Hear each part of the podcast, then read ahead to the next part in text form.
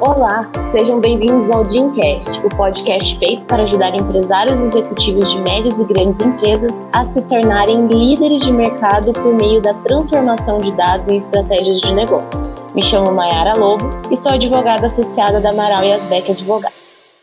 Você, empresário que adquire mercadorias para revenda sujeitas à substituição tributária e está enquadrado no lucro real, então esse Dincast é para você. Antes de tudo, é muito importante que fique claro que é substituição tributária. De forma bem simples, nessa técnica de tributação, para fins de garantir a arrecadação tributária, o fisco exige que o imposto de determinado contribuinte seja recolhido por outro. No Brasil, é muito comum a prática da substituição tributária para frente, onde fabricantes e distribuidores de mercadorias recolhem o ICMS do revendedor e varejista, ou seja, o contribuinte da etapa anterior recolhe tanto o ICMS dele quanto o ICMS que seria eventualmente pago por aquele contribuinte que está na próxima etapa da cadeia, ou seja, à frente dele. Ele recolhe então esse ICMS de forma antecipada. Quando isso ocorre, tanto o ICMS do fabricante ou distribuidor quanto o ICMS próprio do revendedor varejista, que é o substituído, acabam sendo embutidos no valor dessa mercadoria e compondo, consequentemente, o faturamento desse revendedor, desse varejista, desse contribuinte que está na etapa subsequente da cadeia. Sendo assim, e considerando a técnica de creditamento de piscofins, em que, no caso de revenda de mercadoria, o valor dessas mercadorias adquiridas geram créditos de piscofins para aqueles contribuintes que apuram esse tributo na forma não cumulativa, seria certo afirmar que o ICMS-ST que vai embutido no preço dessa mercadoria, quanto o ICMS próprio do fabricante distribuidor, componham o crédito do piscofins, certo? Pois é, mas esse não é o entendimento da Receita Federal. E isso fica muito claro quando nós analisamos o teor da solução de consulta de ZIT número 73 de 2012 que diz que o ICMS recolhido em regime de substituição tributária não compõe a base de cálculo dos créditos de piscofins, mas apenas o ICMS próprio do substituto.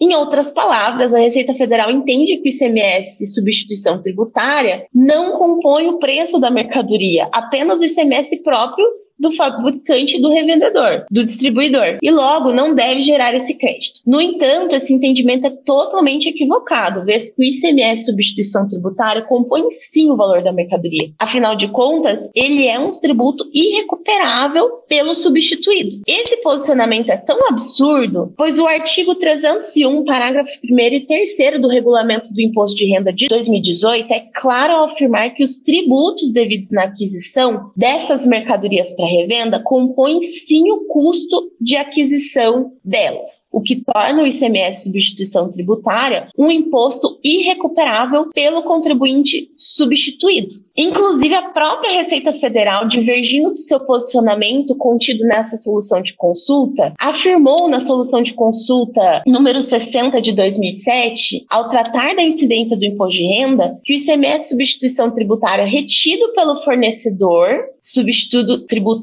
integra o custo de aquisição dessas mercadorias adquiridas pelo substituído. O judiciário, inclusive, tem se mostrado bastante favorável ao contribuinte, pois temos observado decisões do STJ do Superior Tribunal de Justiça, em especial da primeira turma do STJ, das quais podemos citar como exemplo o agravo em recurso especial número 1.959.588 de Santa Catarina, que foi julgado em 13 de dezembro de 2021, então muito recente julgamento, e o agravo em recurso especial número 1.461.708 do Rio Grande do Sul, também julgado no final de 2021, no dia 4 de outubro de 2021. Esse assunto te interessou? Então entre em contato conosco. Teremos o prazer em te auxiliar. E não deixe de continuar nos acompanhando para se manter atualizado sobre todas as oportunidades tributárias para sua empresa.